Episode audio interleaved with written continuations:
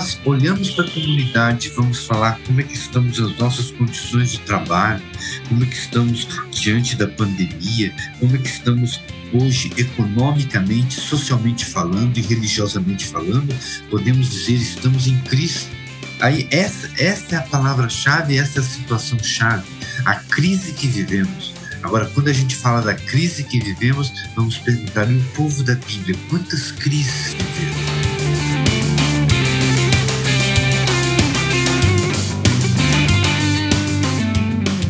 Fala comigo, tudo bem? Eu sou o Felipe Gibran e esse é o RPCast, o podcast do Reino em Pessoa.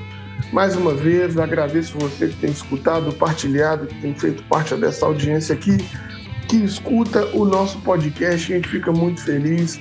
É sempre muito bom ler os comentários, ler os incentivos de vocês. Isso é muito importante para a gente seguir fazendo esse nosso trabalho. E quero te pedir também, se puder, entra no www.apoia.se barra ORP. Seja um mantenedor, seja uma mantenedora desse nosso trabalho. Vá lá, contribua conosco para que esse podcast siga vivo. O reino de Deus é um reino de amigos. Hoje nós temos uma baixa aqui importante, que é a Pamela, ela não pôde estar conosco, mas nem por isso eu estou só.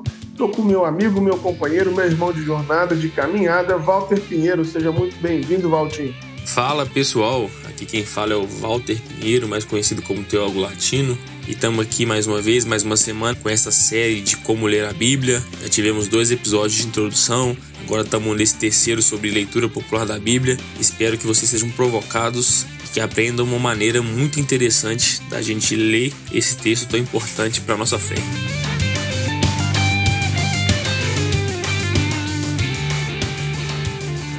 Hoje a gente tem o privilégio de receber aqui esse camarada que ele possui graduação em filosofia, em teologia, tem mestrado em ciências da, da religião, tem mestrado também em teologia da missão, tem doutorado em comunicação e semiótica, tem livre docência também né, pela Universidade Católica da, da PUC, né, Universidade Católica de São Paulo, é professor da Universidade Federal de Alagoas, enfim, o Rafael ele tem um currículo gigantesco e é um privilégio para a gente bater um papo com ele.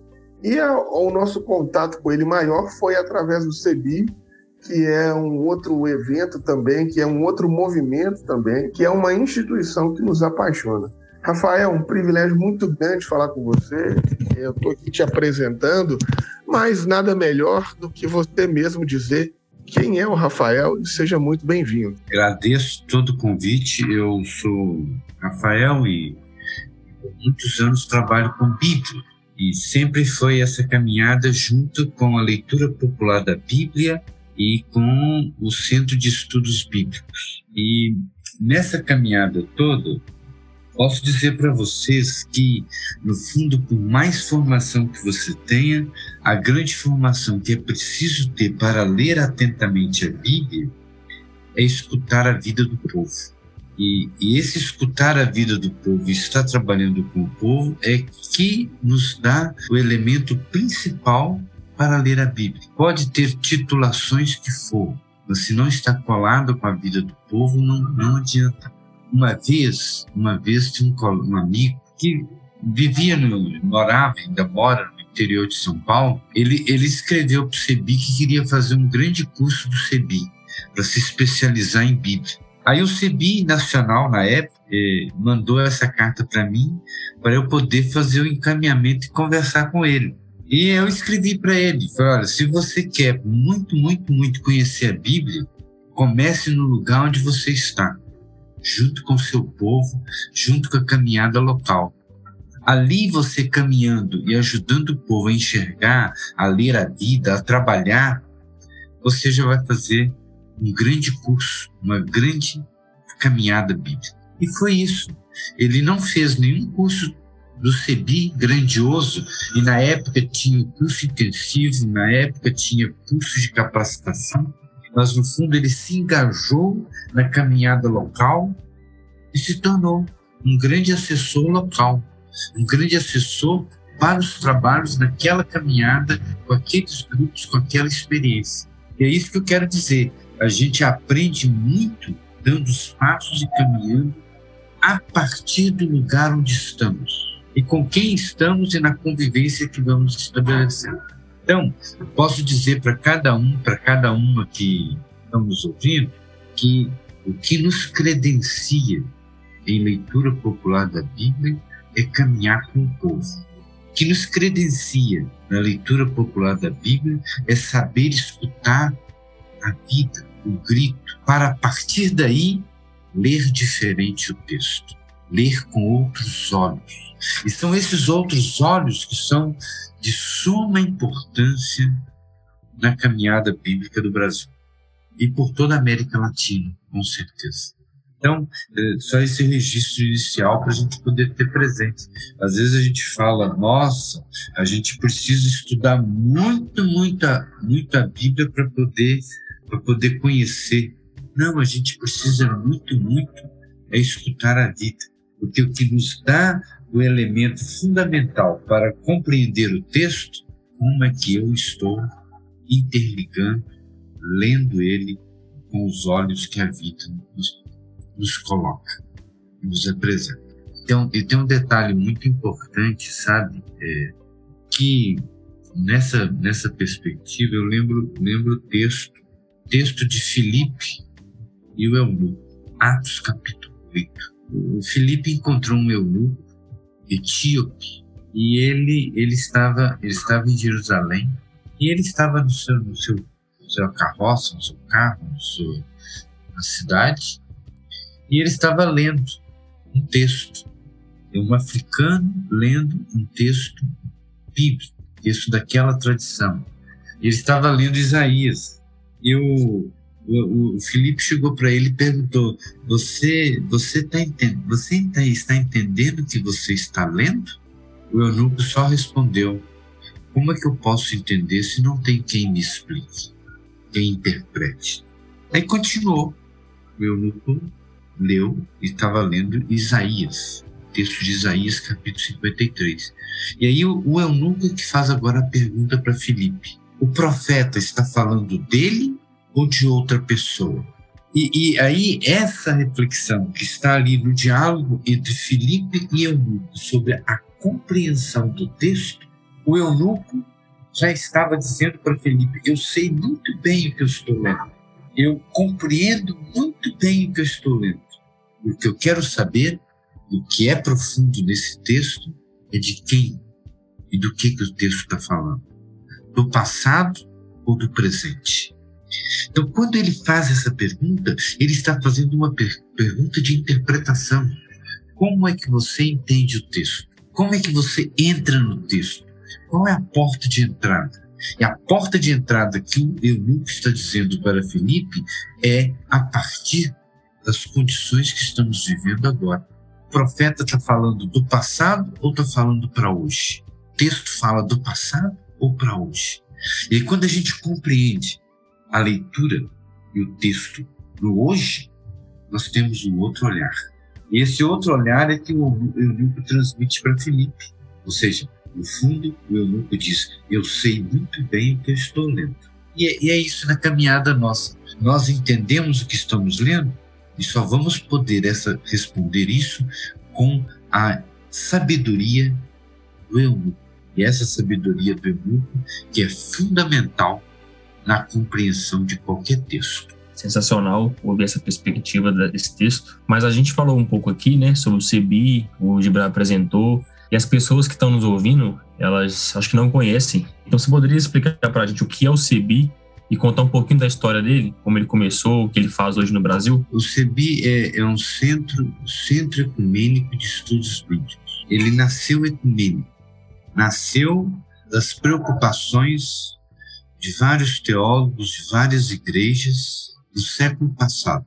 Completou, é, há pouco tempo, completou 40 anos. E, e, e nessa maturidade do CEBI, depois de 40 anos, ele nasceu e olha para trás, ele nasceu com uma grande missão de ser serviço. Serviço para o povo nas comunidades, para poder ler, para poder interpretar, para poder compreender a Bíblia na vida. E, e, quando ele começou, há quase há mais de 40 anos atrás, ele começou a partir de uma, dessa, dessa pergunta. Nós temos que trabalhar a leitura da Bíblia como um carro de muita importância na construção de uma nova teologia, ou de uma teologia a partir do povo, a partir dos pobres, uma teologia libertadora ou como é o grande conceito desde há mais de 40 anos atrás, mais de 50 anos atrás, a teologia da libertação. Então, no âmbito da teologia da libertação, no âmbito de uma leitura a partir das condições sociais do povo, aí nasceu o CEBI, um centro ecumênico de estudos bíblicos. Mas não nasceu sozinho. Nesses 40, mais de 40 anos, nasceu junto com o Centro de Documentação e Informação, nasceu nesse mesmo quadro com o CESEP, Centro de Ecumênico de Evangelização e Educação Popular, nasceu junto com outros tantos organismos que dentro e fora da caminhada das comunidades, uma perspectiva profunda de caminhar juntos na construção do reino. E nessa construção do reino é que entra o serviço do CEBI de leitura popular da Bíblia. A leitura popular da Bíblia não nasceu com o CEBI, é o CEBI que nasceu como um serviço para a leitura popular da Bíblia. E lá nos, nos começos, o CEBI era como que, como que um figura de um caixeiro viajante. E as pessoas que assessoravam o CEBI, principalmente aqueles no início do CEBI, Frei Carlos, Irmã Agostinha, Jeter Ramalho, tantos outros, Hilton Schwantz, tantos outros, lá nos inícios do CEBI, viajavam e circulavam pelo Brasil, principalmente Frei Carlos Bessa. Circulou e andou por todo o Brasil, por vários cantos, dando cursinhos de Bíblia, assessorando grupos, grupos populares, de pescadores, de camponeses, de mulheres e assim vai. E esses diferentes grupos, essas diferentes comunidades, nos seus espaços, foram aprendendo e tendo gosto por um outro jeito de ler a Bíblia, que não era o jeito, não era o jeito fundamentalista que estava tão presente. Não era o jeito da leitura de disputa que estava presente em muitos organismos. Não era o jeito de, de, de fazer com que o texto diga o que a gente quer. O jeito de descobrir a partir da vida o que, que o texto diz para nós hoje. Qual o sentido daquela palavra, daquela reflexão para as condições que estamos vivendo. Assim nasceu o CEBI. Assim nasceu esse centro de estudos bíblicos para poder irradiar uma leitura da Bíblia. Em primeiro lugar, comunitária, uma leitura da Bíblia transformadora da própria realidade, uma leitura da Bíblia carregada de sentido, de espiritualidade. E nesse, nesse caminhar de mais de 40 anos, percebi, ele foi criando, é claro, em toda essa caminhada, vários, vários, vários campos, vários, vários serviços, várias, várias dimensões. Seja a dimensão eu pensar a leitura da Bíblia a partir da espiritualidade, pensar a leitura da Bíblia a partir dos processos de formação, pensar a leitura da Bíblia a partir das publicações, de como publicizar, como comunicar todas essas experiências. E no âmbito das publicações é que há mais, há mais tempo, e muito tempo, o CEBI começou com aqueles pequenos eh, panfletos, boletins, chamado boletim por trás da palavra.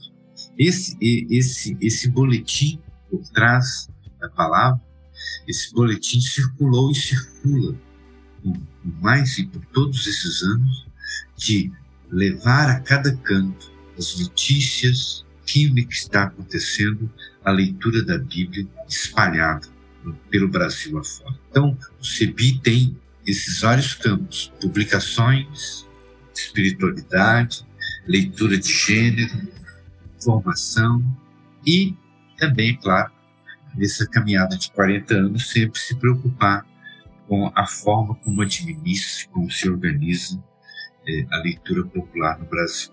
E aí eu sabia isso, Serviço de Leitura Popular da Bíblia. Rafael, eu aprendi com você no CEBI, né, que a Bíblia é um livro escrita por várias mãos, em vários momentos, em vários tempos, e é, uma, uma, é um texto, por óbvio, são vários textos escritos pela mão dos oprimidos, mas também pela mão dos opressores. E aí, como você está falando sobre leitura popular da Bíblia, foi até muito bonita essa sua fala de mostrar esse, esse local da onde a gente aprende, né, da onde da onde vem essa capacidade ou essa possibilidade de a gente aprender a ler a Bíblia, que é com o povo. Mas eu te perguntaria assim, então, então como é que é para como que a gente faz para ler a Bíblia a partir dos pobres? Como que a gente lê a Bíblia a partir mesmo do povo? Tem alguma técnica? Tem algum jeito? Como é que como é que a gente faz isso na prática? Assim? Tem alguma forma de falar? Vou dizer assim, sabe, é, é, Felipe, receita nunca é bom. Porque às vezes a gente pega a receita de um lugar e ela não dá certo em outro. No fundo, quando a gente vai trabalhando o povo a leitura popular da Bíblia, a primeira coisa é que a, dimensão do que vai ser essa leitura ser, tem que ser dada pelo próprio grupo, na própria realidade local. Por isso que o passo primeiro importante é a vida. Como é que está a vida? Quais as condições? Que, que, nos, o que, que nos provoca? Como estamos? O que estamos sentindo? Quais são os problemas? Como enfrentamos esses problemas? Qual é a nossa caminhada? Qual é a nossa experiência? Quando conversamos e escutamos isso na vida do povo, como é que o povo está caminhando, aí é que nós podemos perguntar pelo texto. Como é que lá no texto, como é que na caminhada do povo da Bíblia, nós podemos encontrar ressonância. E essa ressonância é como é que a gente vai até o texto e o texto chega até nós. Mas para ir, para a gente ir até o texto, nós vamos com as nossas perguntas. Mas o texto para chegar até nós, ele vem provocados pelas nossas perguntas, pela nossa situação. Por exemplo, hoje nós temos tantas tantas questões de enfrentamento e de problemas sociais, com desgoverno, com problemas de de exploração, de corrupção, de miserabilidade, de destituição do trabalho. Quando nós olhamos para a comunidade vamos falar como é que estamos as nossas condições de trabalho, como é que estamos diante da pandemia, como é que estamos hoje economicamente, socialmente falando e religiosamente falando, podemos dizer estamos em crise e aí, aí essa, essa, essa é a palavra-chave, essa é a situação-chave, a crise que vivemos. Agora, quando a gente fala da crise que vivemos, vamos perguntar: e o povo da Bíblia, quantas crises viveram? Como é que saíram da crise? Aí nós vamos encontrar várias passagens, e a gente pode olhar para a história do povo, dos hebreus lá na época do, do Êxodo, nós podemos olhar para o povo que viveu todo o período de dominação, de exploração dos reis, o povo que viveu toda a destruição provocada pela invasão dos impérios. Tudo isso nos leva a, ao se aproximar dessas situações, é que, que no fundo aquilo que vivemos, ao interrogar o texto, ao interrogar a história, vamos descobrir na história do povo como é que enfrentaram suas crises, seus problemas. Estou dando aqui um exemplo simples de que, no fundo, ao falarmos e nos aproximarmos do texto a partir da nossa realidade, o texto vai nos responder. Agora, não é uma resposta individualizada. É uma resposta que nós vamos descobrir na coletividade. É uma resposta que vamos descobrir a partir de que nós temos que promover uma leitura comunitária. Não é o texto falando para os meus problemas individuais, É o texto falando para os nossos problemas estruturais. E a leitura popular da Bíblia tem que nos ajudar a fazer uma leitura coletiva, comunitária, daquilo que estamos vivendo todos, em diferentes lugares, em diferentes aspectos. E aí a leitura comunitária da Bíblia é fundamental. E, e, e, não é a leitura de um indivíduo, é a leitura da comunidade. E como é que a comunidade olha os seus problemas. Como é que a comunidade enfrenta os seus problemas. Como é que a comunidade analisa esses problemas. E aí a leitura da Bíblia é, faz parte dessa, dessa análise, faz parte dessa compreensão, mas também faz parte do ponto importantíssimo. Ela tem que nos provocar a enfrentar a situação, a enfrentar os problemas. A Bíblia, ela entra como a análise e ela entra como provocação. Nessa análise de provocação, o texto bíblico tem que nos impulsionar a sair dessa situação, transformá-la para viver um outro tempo, uma outra dimensão, uma outra história. Então, esses aspectos que vão se entrecruzando. Quando a gente fala em leitura popular da Bíblia, por isso que eu digo, você não, você não tem a receita pronta, mas você tem ali, de acordo com os passos dados, você vai construir a partir da realidade da sua comunidade a partir das condições que estão vivendo, no tempo presente. Você falando é, sobre essa questão da contextualização, falando inclusive dos hebreus e tudo, eu queria te fazer uma pergunta é, mais focada nessa, nessa perspectiva assim da sua capacidade como biblista, né? Para você falar para a gente, talvez um panorama sobre a importância desse, desse livro do Êxodo, de talvez até repensar o, o Êxodo como uma chave de interpretação é, da Bíblia para nós latino-americanos, para nós brasileiros. É mais ou menos por aí, assim, a gente tem que estar tá sempre rememorando. Como é que você pensa isso? É, a gente sempre tem que, no fundo, produzir nossa caminhada e aquilo que está na, na própria na própria construção dos textos da Bíblia. O processo de releitura. Sempre ler de novo. E quando a gente lê de novo, a gente lê a partir do chão onde pisamos. E aí o êxodo, historicamente, é, é, é o tema que costura, costura a Bíblia.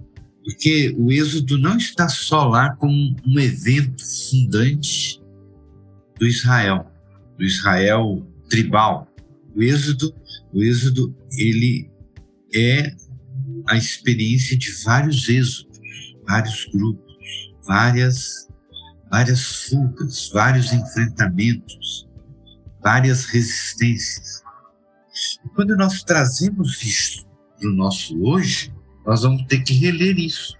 Mas o próprio povo, a cada momento da sua história, foi relendo o êxodo, foi relendo aquela experiência releram no período dos profetas, releram no período do exílio, releram no período do pós-exílio, releram no tempo de Jesus, releram nas comunidades, releram.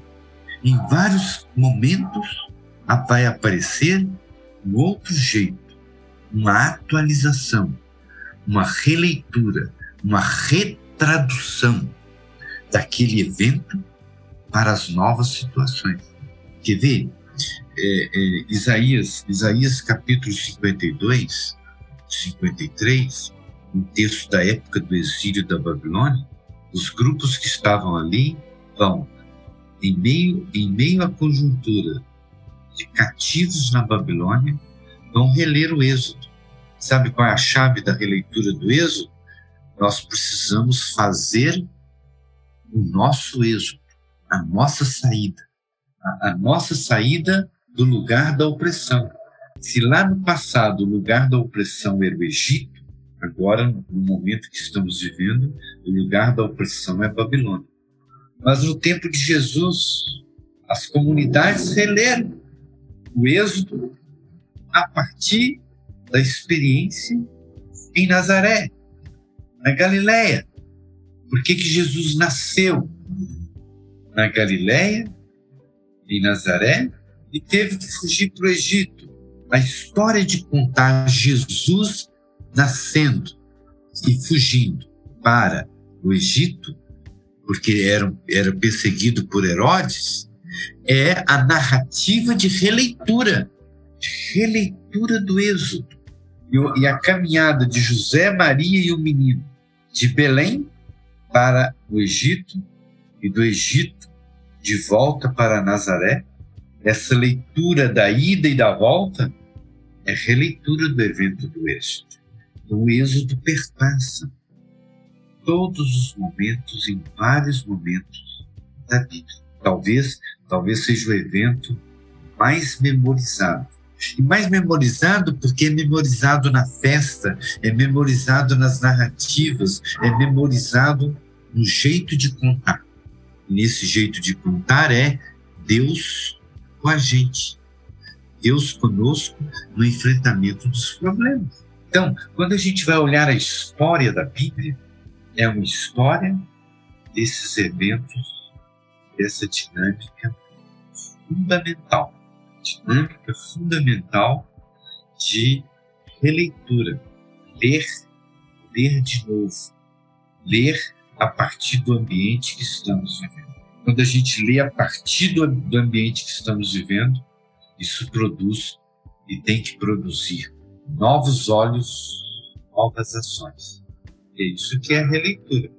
Ela tem que produzir em quem está ouvindo uma ação diferente, que transforma profundamente o que estavam vivendo. Rafael, é, pensando um pouco nessa, nesse sentido de releitura bíblica, releitura é, da história, no nosso ambiente mais protestante, né, principalmente o ambiente mais conservador, tem uma ideia muito grande de que o texto bíblico sagrado ele é inerrante e inspirado. E aí acho que as pessoas confundem um pouco essa questão da inspiração e elas vão ter na, no senso comum, né, que o texto inspirado é um texto narrado por Deus. E aí esse texto narrado por Deus ele não pode ter alterações, então a história foi escrita por Deus. E aí a gente tem uma dificuldade muito grande é, para explicar para as pessoas e para poder debater, para poder abrir esse assunto, que algumas narrativas do texto, principalmente ali no Antigo Testamento, elas são releituras da história. Por exemplo, você citou aí que o, que o pessoal produziu no cativeiro, né? E a gente sabe que Gênesis de 1 a 11, principalmente, são todas releituras é, de mitos fundantes da história e que o povo hebreu tem a sua narrativa a partir de uma releitura. Então explica para a gente mais ou menos como que é esse processo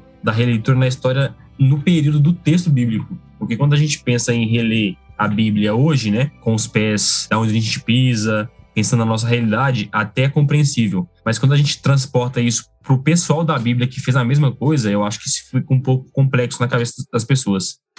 Sim, é, é, Walter, é, é, muito importante essa sua pergunta e, e essa questão que é tão provocadora, porque leitura popular da Bíblia, leitura a partir da realidade, é, uma, é, uma, é um caminho hermenêutico que sempre vai entrar em choque com outras hermenêuticas. E, e, a principal hermenêutica que nós entramos em choque na caminhada dos vários grupos e de igrejas é, é a leitura fundamentalista ou a, a, leitura espiritualista do texto. E quando a gente produz uma leitura fundamentalista, aí a gente cai, cai nesse problema, cai nessas questões o, texto não erra, o, te, o, te, o, te, o, texto é resultado da caneta de Deus. Quando a gente lê o texto como resultado da caneta de Deus, pronto, não tem erro algum. Mas quando a gente começa a ler bem devagar o texto, nós vamos perceber que tem muitos problemas. E, e quando a gente percebe os problemas no texto, opa, não é de caneta. E, e evidentemente que lá atrás, quando diferentes grupos e comunidades tomaram essa dinâmica de dizer que o texto é inspiração divina, tomaram uma dimensão fundamentalista. Mas nós não precisamos tomar a inspiração divina de uma forma fundamentalista. Mas nós podemos tomar a dimensão da inspiração divina a partir do exercício e da produção das experiências comunitárias. E na comunidade, as pessoas em comunidade são inspiradas. As pessoas em comunidade estão refletindo. E em comunidade estão produzindo suas leituras, relatando suas experiências. Isso é inspiração. E nessa inspiração é que nós vamos encontrar diferentes experiências. A experiência da Dona Maria não é a mesma experiência do Senhor José. A experiência da comunidade, da comunidade evangélica no bairro tal, não é a mesma experiência da comunidade eh, católica em outro, em outro bairro. A experiência daquela comunidade católica não é a mesma experiência da, do terreiro. São experiências diferenciadas de como que se aproxima da tradição, de como que se aproxima do evento, de como é que lê o texto. E aí o texto, para ser inspiração comunitária, ele não é propriedade. O que acontece é que muitas vezes o fundamentalismo torna o texto propriedade, propriedade de uns, propriedade de quem tem o poder da palavra, propriedade de quem tem o poder eclesial, propriedade de quem tem o poder social e econômico. Isso, isso é uma grande questão. O texto bíblico não pode ser propriedade de alguns mas o texto bíblico é circulação na comunidade. E essa circulação na comunidade é que faz a gente redimensionar a inspiração. Uma vez, muitos anos atrás, eu tive problema numa universidade católica de teologia com alguns alunos com essa questão sobre inspiração. E eu simplesmente falei: olha, vocês podem protestar, podem pedir, podem até levar suas questões para a direção da universidade. Mas fiquem sabendo que se a direção da universidade me demitir, me mandar embora, tudo bem, está no poder dela, da universidade. Eu não sou do, eu não sou dono da universidade, nem tampouco sou dono da teologia. Porém, uma coisa tem que gravar, ter presente. Se a universidade me demite pelo que vocês estão sendo provocados, se vocês fazem isso, e a visão que vocês têm de inspiração é uma visão muito pequena. É uma visão que aprisiona. Aprisiona o Espírito de Deus, aprisiona a teologia, aprisiona a Bíblia. E essa prisão do texto, da tradição, da teologia, é o grande perigo. Bom, eu continuei trabalhando lá por mais de 20 anos. É sinal de que a universidade, a direção da, da, da universidade não tinha uma visão tão fechada.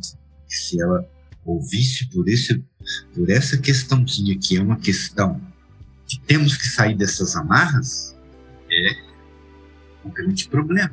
E talvez esse é o grande problema hoje de que nós lidamos com muitos fundamentalismos e com essa visão tão fechada, tão, tão fechada, que Deus fala, Deus escreve, nunca erra, e essa visão tão fechada nos impede de ler a Bíblia, nos impede de caminhar juntos. E essa é a grande questão. Porque onde, onde eu coloco prisões, eu coloco controle. Controle de alguns. Então, na Igreja Católica, é o controle do sacerdote, do bispo, do episcopo. Nas igrejas evangélicas, é o controle do pastor, esse controle da palavra do pastor é um perigo. Do mesmo é o controle do padre, do sacerdote. Esses controles são muito perigosos. E por isso, uma leitura popular da Bíblia, uma leitura que faz releitura, ela é perigosa, porque ela está desamarrada. Ela não cabe no controle. Ela não cabe nesse controle. Por isso, essa questão de que o texto não erra, essa questão da inspiração, é a chave principal de controle. Controle do texto, de controle da tradição. Sabe, eu vou, eu vou dar um exemplo. É, fim do século XIX, fim do século XIX, um grande intérprete da Bíblia enfrentou esse problema do controle sobre o texto. E, e, e no sertão da Bahia, Antônio Conselheiro enfrentou esses problemas da interpretação do texto, da leitura do texto. E a leitura que fazia do texto, a interpretação que tinha texto, a construção comunitária do texto, levaram os grupos de dominação e de controle a decapitar, a violentar, a destruir o movimento, porque o movimento de Belo Monte, o movimento de Canudos, era um movimento revolucionário de leitura comunitária do texto. E essa leitura comunitária do texto, lá no Arraial, é porque produziu e provocou uma outra economia, um outro modelo sociocomunitário. E ao provocar isso, uma outra organização, um outro modelo, uma outra economia, isso mexe, isso é provocativo. Pegando o exemplo do Antônio Conselheiro, fim do século XIX, mas se a gente traz isso para o século passado, para o que nós enfrentamos, é o que sempre taxaram da leitura da Bíblia ligada às questões sociais. E leitura da Bíblia ligada às questões sociais sempre foi um problema. Por quê? É a leitura que não se encaixa dentro de um modelo controlador, dominador, a partir do texto bíblico. A gente depara aí com a grande crítica, seja de dizer, ah, não, isso é uma leitura, você está fazendo uma leitura marxista você está fazendo uma leitura sociológica do texto. Não é isso? Não temos que ler o texto a partir das condições de vida? É porque o problema da leitura marxista, da leitura sociológica, é porque eu não estou lendo o texto a partir de quem manda. Não estou lendo o texto a partir de quem controla a sociedade. É a leitura de quem controla a sociedade é uma leitura desrespeita o texto de sua história. Aliás, isso até hoje, se você pegar a leitura que vários grupos hoje fazem dos textos bíblicos, é uma leitura que não respeita a memória, a história, a experiência de quem contou aquele texto. Isso passa por cima. E aí, a leitura fundamentalista faz isso. A leitura interesseira faz isso. A leitura dominadora faz isso. Então, esse é o grande problema. E aí, falar em inspiração do texto, isso é a grande arma, o grande instrumento dos controladores da leitura, um conflito de interpretação.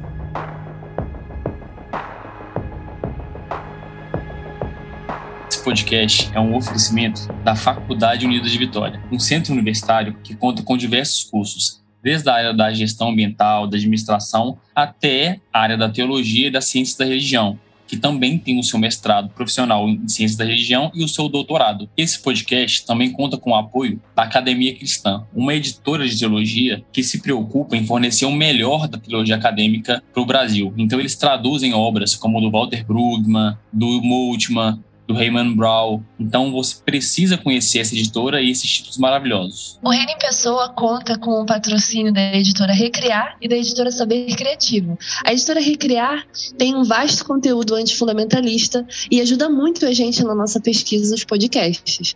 Já a editora Saber Criativo tem os melhores conteúdos de teologia latino-americana. Dá um confere no site.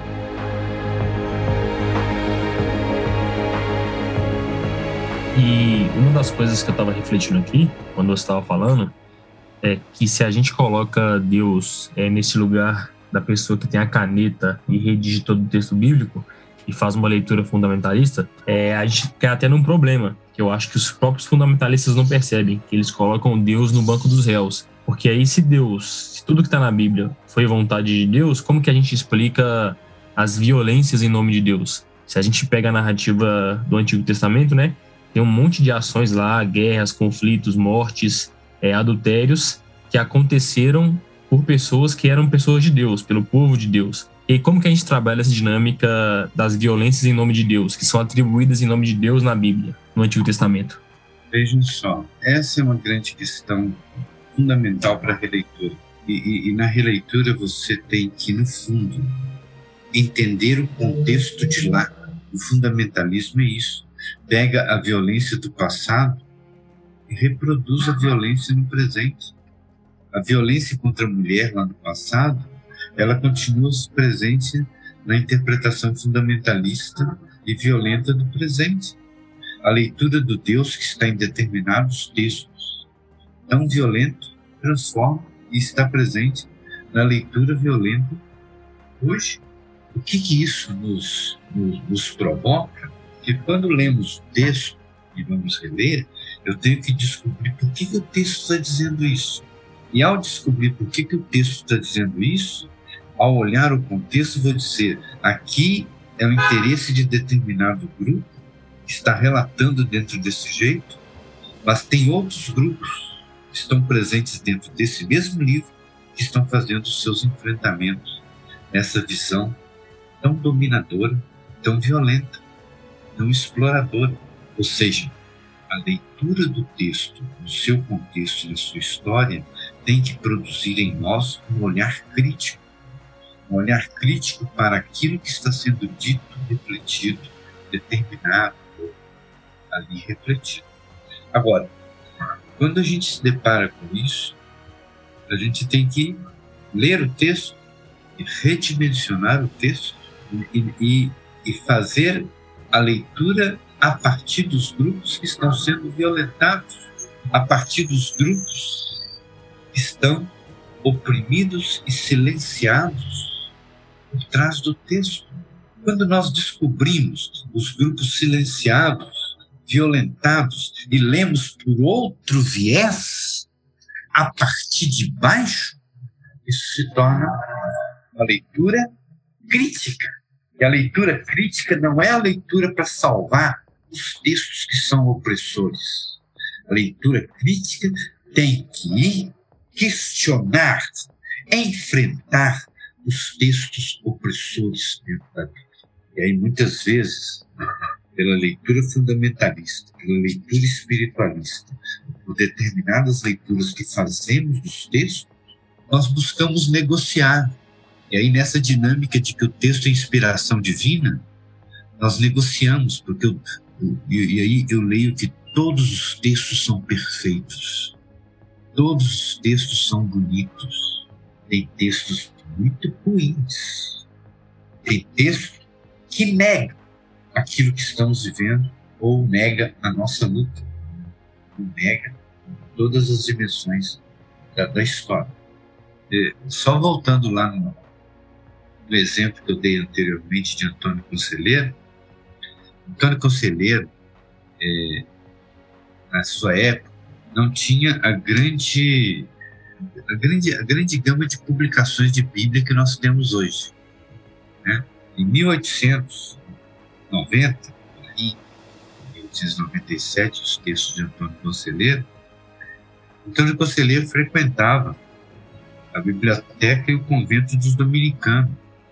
E lá tinha uma, uma Bíblia, uma tradução em português da Bíblia, do padre, do padre Figueiredo. Era, era, uma, era uma Bíblia imensa, era uma Bíblia grande, pesado.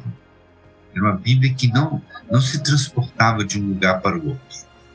Era um volume único, tamanho gigante, grande. Então era uma leitura para ser lida ali, não podia sair dali. Então Antônio Conselheiro ia lá e ele escreveu o texto bíblico. Escreveu seu caderninho de anotações, um dos seus cadernos de anotações é a transcrição do texto bíblico. E aí ele transcrevia para usar o texto da comunidade, no arraial. E essa transcrição do texto, ele está ali copiando o texto para usar o texto com o seu grupo, a sua comunidade, e para ali interpretar o texto. Mas eu estou trazendo isso como exemplo porque o Antônio Conselheiro começou a copiar, e, e, e o texto que ele estava copiando é o Novo Testamento. Ele começou com o Evangelho de Mateus e foi copiando o texto bíblico ali, tal qual está na tradução do, do Padre Figueiredo. E quando, de repente, o, o seu manuscrito de transcrição do texto bíblico para em Romanos capítulo 12. Não, ele parou. Não escreveu mais depois. Ele não escreveu o capítulo 13 de Romanos e nem a sequência do texto. Porque naquele momento ele estava recebendo a visita eclesiástica, evidentemente a igreja junto com a oposição, para poder tirar Antônio Conselheiro, para poder acabar e abafar o movimento conselheirista, o movimento de Canudos. E, e, justamente o texto que ele não escreveu, de Romanos, justamente o texto que vai descrever e dizer que toda autoridade constituída vem de Deus. Antônio Conselheiro, ao parar ali, já nos dá uma chave, que nem toda autoridade constituída vem de Deus. E quando ele está fazendo, ele está fazendo a releitura. E a, sua, e a sua leitura, e a sua leitura é social, a partir das condições que estavam vivendo, a partir dos problemas que estavam enfrentando ali, naquele momento. Então, a leitura da Bíblia, ela está inserida na realidade social. Não podemos produzir e não conseguimos mais, dada todas as condições, toda a caminhada, fazer leitura desencarnada do chão onde estamos vivendo. A leitura da Bíblia tem que estar cada vez mais inserida que vivemos nas lutas sociais. É claro, muita gente que está ouvindo pode perguntar, mas isso daí não, eu não aceito. Tudo bem, a gente respeita a opinião de cada um. Mas o texto bíblico, inserido e encarnado na vida e nas condições que vivemos é fundamental. O texto bíblico não é um texto do passado.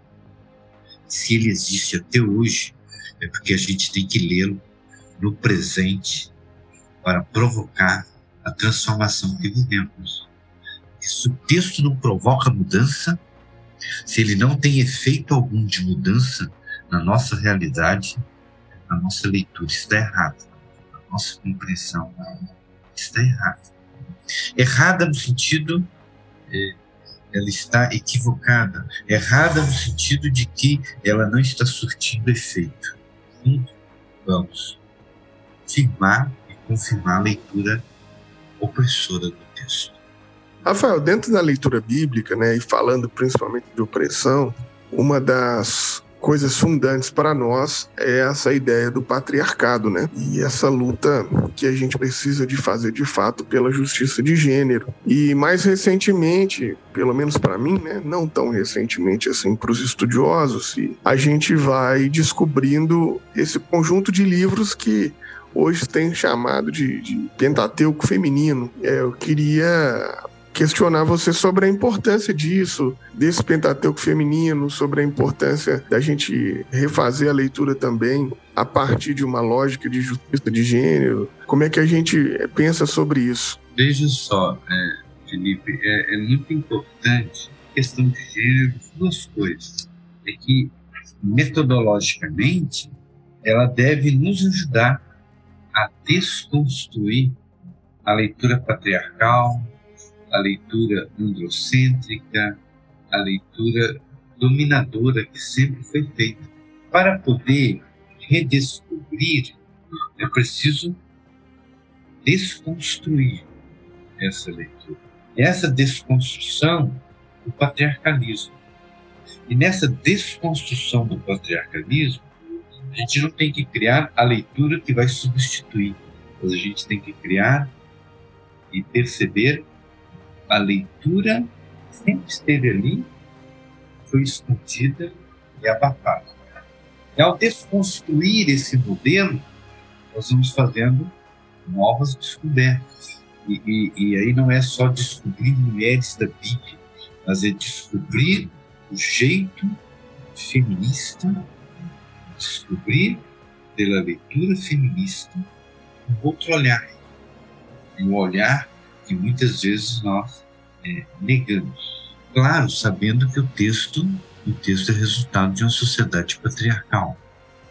Mas mesmo o texto sendo de uma realidade patriarcal, nos provoca a desconstruí-los. E muitas vezes dizer, olha, esse texto aqui, esse texto não serve, porque ele é opressor demais. Quando a gente descobre o texto que é opressor demais, a gente tem que dizer por quê. Qual é o nosso embate com esse texto? A partir da perspectiva dos grupos oprimidos, das oprimidas. É, e, e, aí o segundo aspecto é que ao desconstruir é descobrir a leitura desde o outro lado. Quando a gente descobre a leitura desde o outro lado, ela, é, ela se torna tão, tão provocativa e importante. Vou dar um exemplo. A gente depara lá com um texto, uma carta pós, carta quase do final do primeiro século, é, onde, onde está mandando as mulheres ficarem caladas. Se tem alguma coisa para perguntar, que vá perguntar em separado ao marido em casa. Eu não aceito que as mulheres falem. Esse texto é de tamanha opressão. Mas quando a gente desconstrói, descobre ali a força das mulheres, a luta das mulheres é, e o conflito, nós vamos perceber que se o texto está mandando mulheres calar a boca, é porque muitas, muitas mulheres não ficaram caladas. Se essa palavra estava tá ali no tão opressora, que você tem a resistência das oprimidas. E essa resistência das mulheres, ela é fundamental nesse desconstruir, nesse ler, nessa percepção desde o outro lado, nessa percepção da contramão. E, e aí não é salvar o texto. O texto não tem. O texto nesse tom opressor, ele não tem salvação. Mas ao perceber que nesse tom opressor tem a resistência das oprimidas, estão dizendo não, estão enfrentando, estão fazendo sua experiência e que estão são participantes da comunidade. Isso leva gente a perceber que uma leitura de gênero é uma leitura que tem que desconstruir, mas é uma leitura que tem que perceber é o cuidado com a linguagem. Esse cuidado com a linguagem ele é tão fundamental. A linguagem da diversidade, a linguagem a partir dos ausentes, das ausências. Essa linguagem, ela nos leva a ter essa percepção, a fundamentalmente acolher quem não está e quem está ali, o que está escondido nas amarras da dominação estrutural, contextual daqueles tempos e de nossos tempos.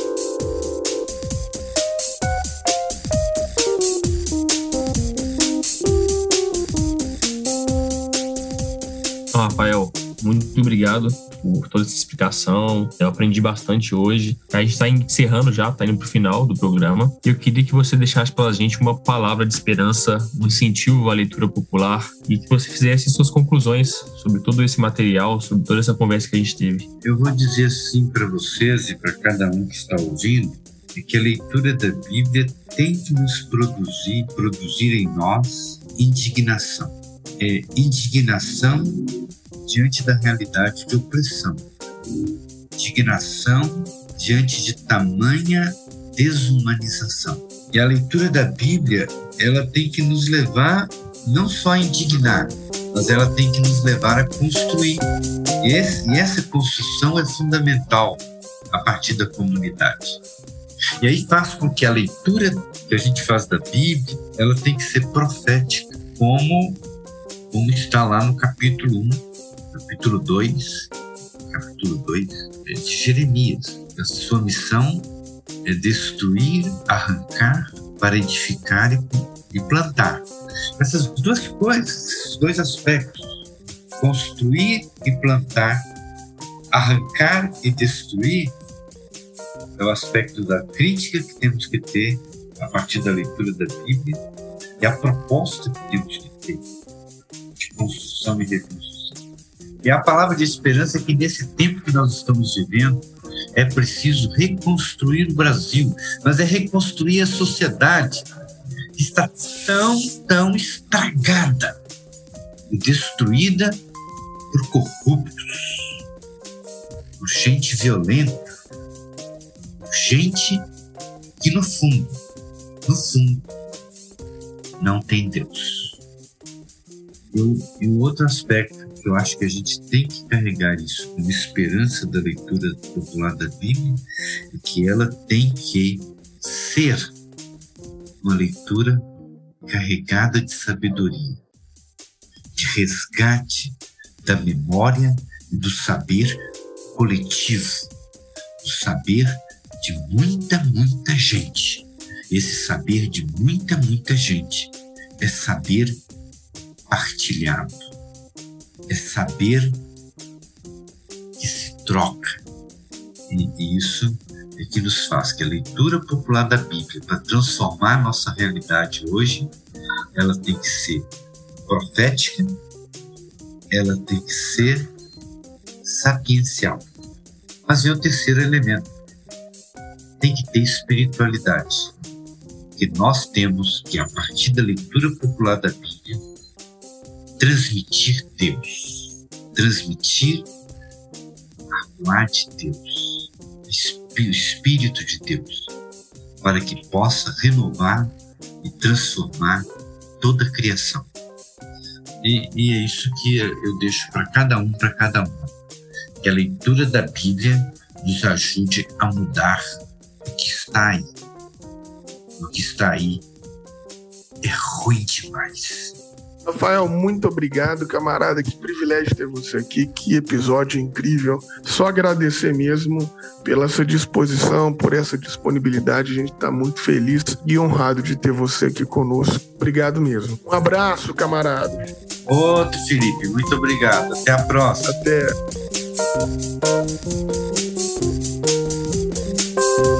Esse